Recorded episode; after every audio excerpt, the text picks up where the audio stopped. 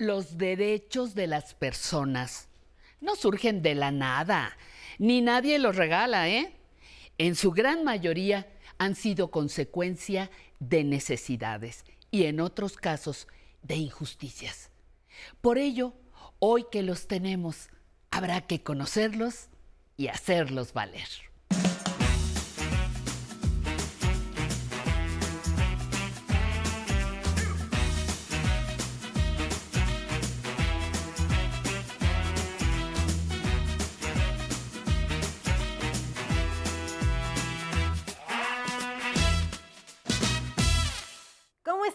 Mucho gusto saludarlos en vivo nuevamente desde Canal 11.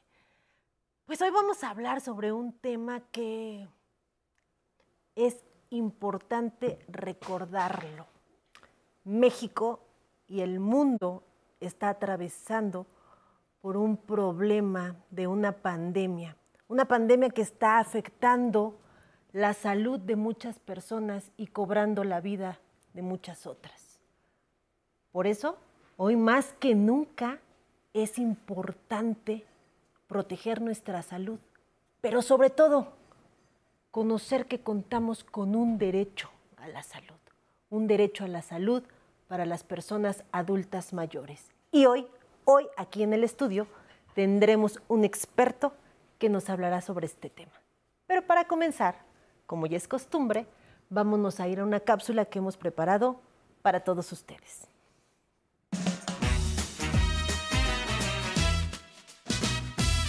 La salud es un derecho universal y se encuentra consagrado en nuestra Constitución Política y en la Ley General de Salud.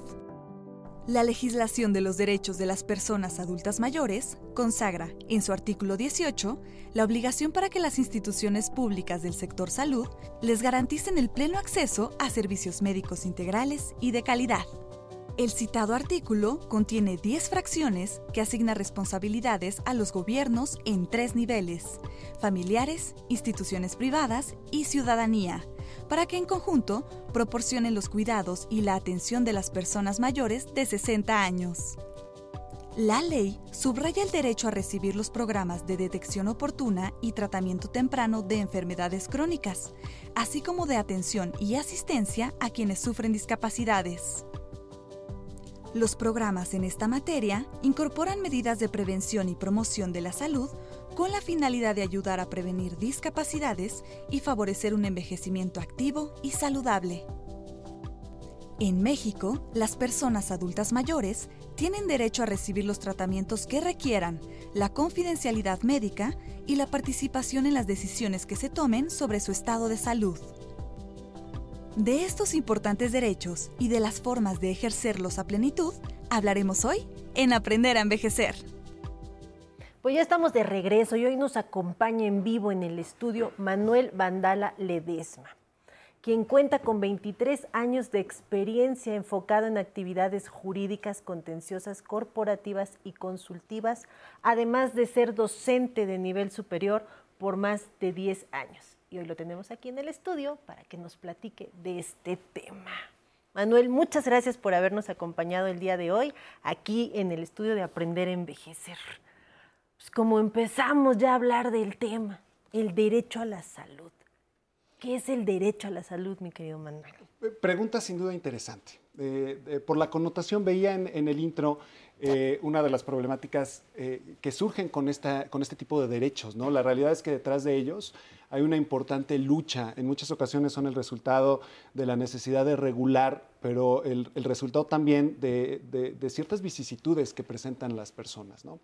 Y el Estado, con, con, este afán de regular las conductas humanas, eh, crea ciertos derechos, entre ellos el de la salud, que es de vital importancia.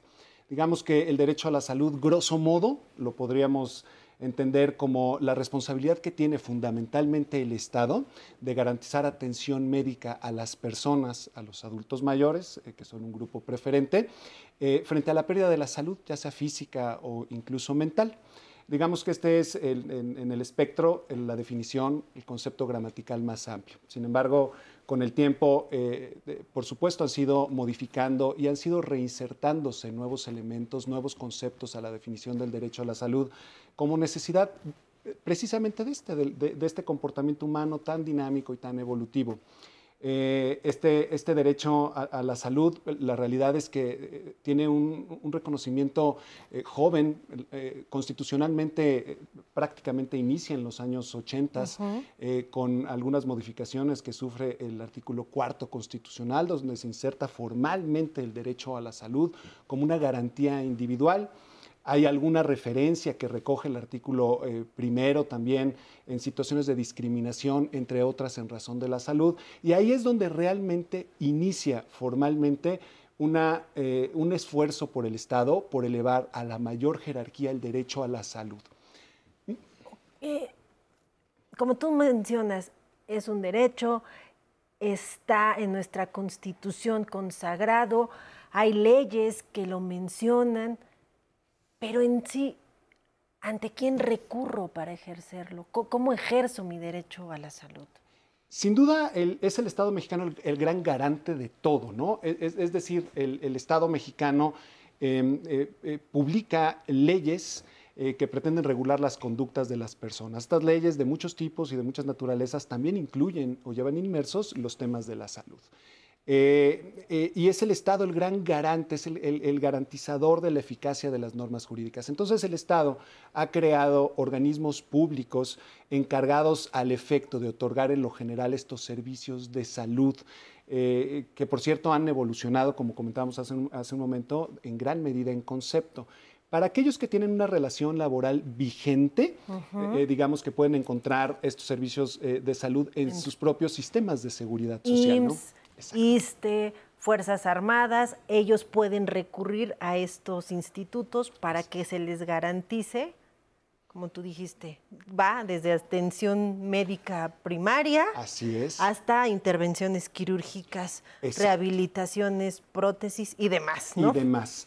Eh, sin pasar incluso por las afectaciones, incluso a la salud eh, mental. Estos, estos nuevos conceptos que involucran la prolongación, la conservación este, del nivel de vida, de los niveles de vida de las personas, también tienen que ver hoy con su calidad de vida, por ejemplo, también en su salud mental. ¿no? Y, los adultos mayores, ¿no? que por el propio deterioro que nosotros tenemos de manera natural, cuerpo y mente, conforme pasa pues, nuestra vida, también tendríamos acceso a que se nos trate cuestiones psicológicas, psiquiátricas? Sí, por supuesto. De hecho, el, adulto mayor, eh, como un grupo vulnerable, el Estado ha hecho especial énfasis en la protección de, todos los grupos que considera, por, razón o alguna calidad específica que tengan, los considera como grupos vulnerables. Los adultos mayores forman parte de estos grupos vulnerables y, la ley eh, eh, incluso ha reconocido en, términos de, la ley para adultos mayores,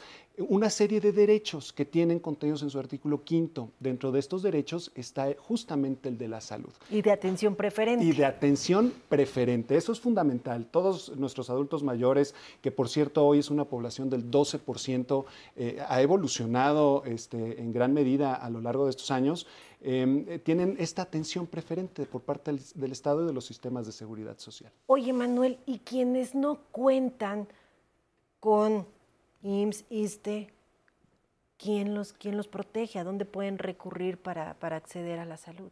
La visión de, esta, de esta, administración ha sido eh, ver a la salud como un concepto de aplicación universal.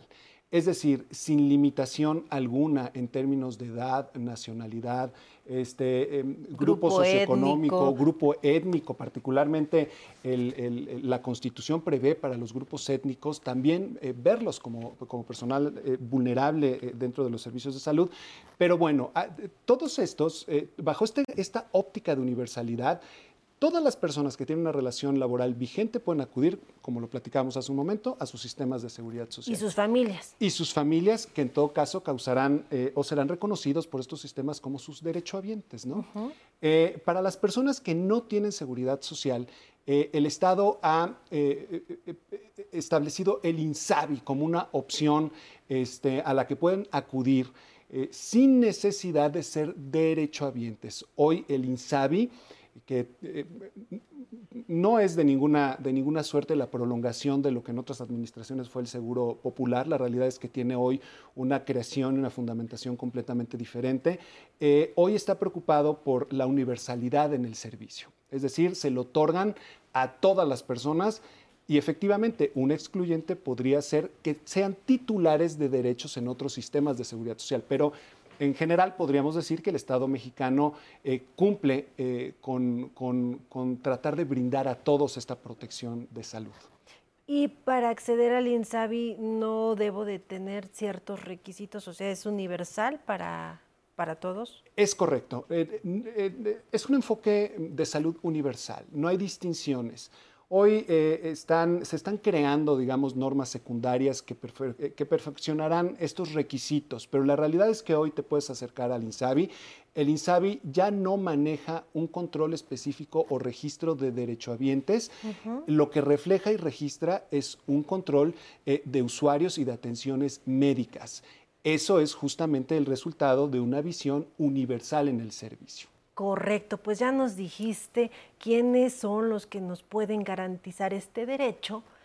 Tenemos que ir a un corte y regresando te voy a lanzar unas preguntitas bien importantes para nuestra audiencia. Claro que sí. Pero por lo mientras, vámonos a corte. Sí ha sido difícil, ¿no? El ver que se te caiga el pelo, ¿no? Que te moleste la asiática porque ahora ya no puedes hacer saltos mortales, ¿no? Porque pues el cuerpo te va pidiendo te va cobrando factura, ¿no? Pero aún así, dichoso, porque todavía en mis 62 años me puedo parar de, cabeza y puedo hacer un resorte.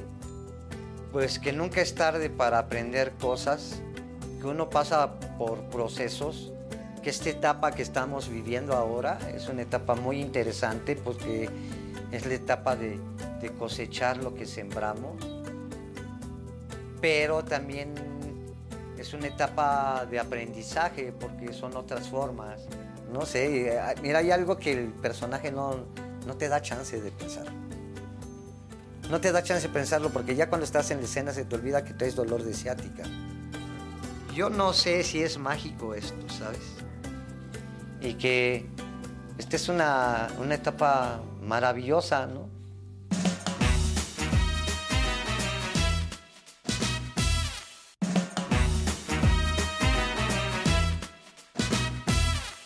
Ya estamos de regreso y seguimos aquí en vivo con Manuel Mandala Ledesma. Manuel, estábamos platicando del derecho a la salud, pero aquí en el programa de Aprender a Envejecer nos encanta apoyar al público y por eso siempre realizamos un sondeo a ver con las cuestiones, dudas que ellos tienen, cómo podemos auxiliarlos. ¿Me acompañas a ver este sondeo? Por supuesto. Hola, mi nombre es Fernanda, tengo 24 años, eh, mis papás son unas personas adultas, soy la más pequeña de mi familia y quisiera saber si hay algún programa donde yo pueda tramitar para que mis papás entren cuando sean unas personas todavía más adultas. Afortunadamente ahorita gozan de buena salud, pero en un futuro pues sí me gustaría saber y que me informaran bien todo lo que tengo que llevar. Muchas gracias. Pues ahí está la pregunta. Yo creo que como siempre decimos los abogados, dependiendo del traje, pues hay que ver el tema, ¿no? Y como tú nos habías comentado, a lo mejor si sus papás son derechohabientes, pues pueden ir IMSS o ISTE. Exacto. O eh, podemos tener varias opciones. Digamos que, este, como tú lo dices, y lo dices muy bien, por cierto, los, abogados somos un poco sastres, ¿no? Entonces, este... El, depende, ¿no? Exacto. Pues depende, ¿no? Cómo esté el asunto. Eh, eh, digamos que tu audiencia, a, pregunta expresa, yo diría que lo ideal para aquellos que no cuenten con IMSS y con ISTE y quieran acercarse a ser beneficiarios de ciertos programas sociales que el Estado ha constituido con el propósito de garantizar la salud, se acerquen a la propia a la página de la Secretaría de Salud. Anteriormente eh, tenía un programa de prevención y de control de enfermedades, eh, agrupaba 18 programas específicos y, por cierto, si no me equivoco, el primero de ellos justamente tenía que ver con los adultos mayores.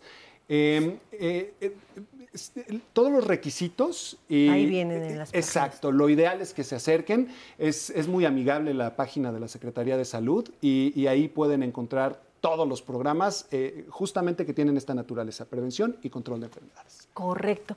Pues ya nos estuviste platicando qué es el derecho a la salud, quién me lo debe de garantizar, pero sabemos, hemos oído por ahí que muchas veces no, no se nos da la atención médica, no me dan el medicamento, me dicen que aquí no me pueden atender. ¿Qué hacer cuando me lo niegan? ¿Cómo, cómo recurro? ¿Tengo medios de defensa? ¿Qué hago? Sí tenemos, sí tenemos la, posibilidad de, acudir ya sea en las propias sedes administrativas, es decir, eh, por ejemplo, si se trata de atención médica dentro de los, de los este, servicios de seguridad social como IMSS o como ISTE, una recomendación probable es que los usuarios de estos servicios se acerquen a los órganos internos de control que forman parte eh, de, la, eh, de, la, Secretaría de la Función Pública, pero que están, eh, digamos, adheridos a las estructuras orgánicas de, estos organismos de salud y ahí los van a, apoyar y a canalizar en la presentación de una denuncia tendiente a hacer de conocimiento posibles hechos que pudieran constituir una irregularidad o un mal servicio dentro de los de los otorgados por estos este, centros de salud. Otra posibilidad para, para otro tipo de, de, tal vez de problemáticas un poco más complejas, eh, tenemos la sede judicial, ¿no? Los, los, juzgados de distrito en vía de amparo indirecto eh, y atendiendo sobre todo a que los temas de salud están íntimamente ligados con el peligro en, la demora, los jueces... De, si no me llega la medicina a tiempo, si no se me da el tratamiento adecuado, puedo morirme. Sí claro, sí, claro, por supuesto. Entonces, justamente los jueces de distrito, a la hora de entrar a valorar el escrito eh, de demanda, eh, valoran ah, lo, eh, lo, incerto por el quejoso y pueden conceder suspensiones incluso sin que se les hayan solicitado, suspensiones de plano, en el que ordenen ya sea eh, el otorgamiento de los medicamentos, la atención médica hospitalaria inmediata, inmediata. en fin, una serie de acciones tendientes a privilegiar y a garantizar el goce y el derecho a la salud. Entonces, digamos que tenemos este, caminos administrativos, caminos que se pueden agotar en sede judicial. Si fue es el caso de que estuviese relacionada una, una mala praxis médica, también pueden acudir a la CONAMED. la CONAMED. tiene un área de conciliación, tiene un área de consulta y de apoyo y tiene un área de arbitraje que puede agotar estos procedimientos. Entonces, eh, sí tenemos todo un entramado jurídico que nos da varias opciones y varios caminos que agotar. En caso de que quiera interponer un amparo, ¿puedo acudir a dónde? Bueno, eh, en materia de amparo opera la suplencia de la queja. O sea, digamos que cualquier eh, eh, persona puede acudir solicitando el, amparo y protección de la justicia de la Unión. Es materia administrativa, tendrían que acudir a los juzgados de distrito en materia administrativa que están en periférico, este, muy cerca de Rómulo Farril. Este, y, tramitar en vía de amparo a través de un escrito que deberá de cumplir ciertos requisitos en términos de la propia ley de amparo. Este, y independientemente de que solicite o no la suspensión, el juez de distrito, a la hora de admitir a trámite la demanda, valorar su contenido, eh, aparte de suplir eh, una queja posiblemente deficiente, también va a advertir la existencia eh, de situaciones que de continuar repitiéndose el acto reclamado se pudiera eh, eh, poner en peligro, en grave riesgo la salud de las personas y entonces emitirá de inmediato las suspensiones de plano. Correcto, y entonces ahí ya se le ordenará al IMSS, ISTE, INSABI, de que me den la atención inmediatamente o los medicamentos. Es correcto. De inmediato este, se notificará a la autoridad señalada como responsable, que como dices puede ser IMSS, puede ser el ISTE, puede ser el INSABI o cualquier otra institución.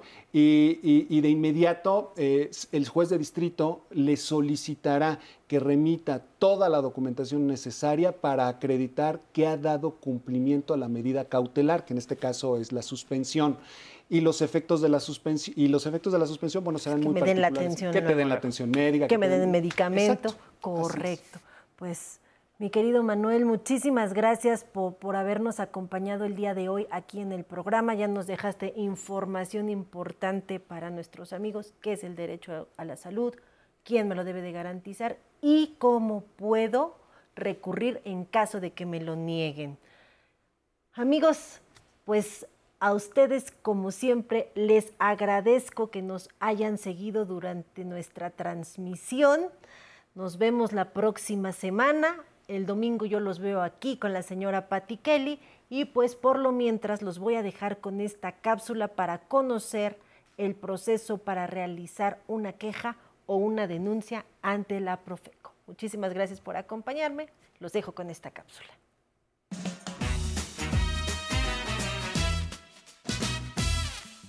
Antes de presentar una queja o denuncia ante Profeco, es importante conocer las diferencias entre estas dos opciones para saber cómo debemos proceder a partir de nuestras necesidades. Una denuncia es cuando expones actos u omisiones de un proveedor o prestador de servicios que afecta a nuestros intereses. Un ejemplo es cuando alguna gasolinería no vende litros de al litro. Y una queja es una reclamación formal cuando un proveedor te perjudica directamente al no respetar los términos y condiciones en que contratas un servicio o adquieres un bien. Por ejemplo, no respetar la garantía de un producto. La denuncia se puede realizar de forma presencial en las oficinas correspondientes de la Defensa del Consumidor que se encuentran en todo el país. También se pueden presentar comunicándose al teléfono 5555 68 87 22 para quienes viven en la Ciudad de México y área metropolitana o al 800 468 87 22 desde el interior de la República. En un horario de 9 a 19 horas de lunes a viernes y sábados, domingos y días festivos de 10 a 18 horas. O si lo prefiere, puede enviar un correo electrónico a las siguientes direcciones que Profeco pone a su disponibilidad, dependiendo del tipo de denuncia y servicio para direccionarla mejor y se pueda resolver con mayor celeridad. Denuncias establecimientos comerciales, denuncias profeco.profeco.gov.mx, denuncias combustibles, denuncias gasolina.profeco.gov.mx denuncias gas LP, denuncias gas LP arroba profeco.gov.mx. Denuncias publicidad engañosa. Denuncia publicitaria arroba profeco.gov.mx. Denuncias telecomunicaciones. Denuncias.telecom arroba profeco.gov.mx. En cualquiera de las opciones anteriores, deberá presentar la siguiente información nombre o razón social del proveedor, domicilio completo, producto o servicio y la falla detectada, breve descripción de los hechos por lo cual se hace la denuncia. La Profeco menciona que no es necesario presentar pruebas ni proporcionar datos personales del denunciante.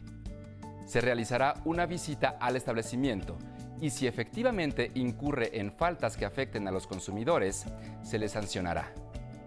Para imponer una queja, se debe realizar personalmente en la Oficina de Defensa del Consumidor y presentar lo siguiente. Identificación oficial, contrato, recibo o comprobante de compra, nombre y domicilio del proveedor, en caso de que no aparezca en el recibo, señalar la dirección del establecimiento, descripción del producto o servicio que se reclama y narración de los hechos que dan lugar a la queja formato de recepción de queja impreso. Si la queja es válida, se buscará un acuerdo justo entre el proveedor y el consumidor mediante un proceso conciliatorio. Durante este tiempo, un abogado conciliador de la Profeco le acompañará. Para conocer la oficina de la defensa del consumidor más cercana a su domicilio, puede comunicarse al teléfono 55 55 68 87 22 y 800 468 8722. Si tiene alguna duda, envíela al correo electrónico tecnología Excelente martes para las personas mayores que están viendo Aprender a Envejecer. Gracias por seguir con nosotros. Les mandamos muchos saludos con todo el cariño a los que se comunicaron desde Cuautitlán, Izcalli, San Luis Potosí, en Michoacán y abrazos hasta Jalisco. Si ustedes viven en Estados Unidos, búsquenos en las diferentes plataformas digitales como El 11 México. Escriban sus comentarios, sugerencias de temas y manden sus preguntas para los especialistas, porque para nosotros su participación es muy importante. Y les mando un fuerte abrazo a los que están conectados en el Facebook Live, como Paulino Aguilar, que nos saluda desde Acapulco, Rosalía de la Rosa, Milena Larson nos saluda desde Wisconsin, Estados Unidos, dice que muchas gracias por el programa, abrazos hasta Estados Unidos. Leonor también dice que muy interesante el programa y nos saluda desde Ecuador.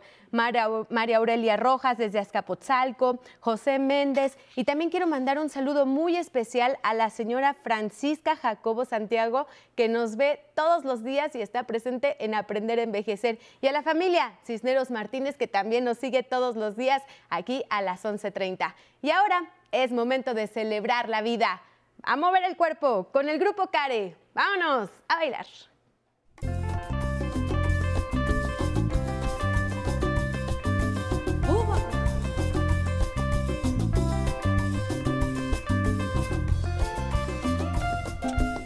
Se peinó el crepito, María, ya se peinó el crepito, María, ya, ya, ya, ya, ya. María ya está peinada, María ya está peinada, qué risa me da verla en la playa desgreñar. María ya está peinada, que sí, María ya está peinada, qué risa me da para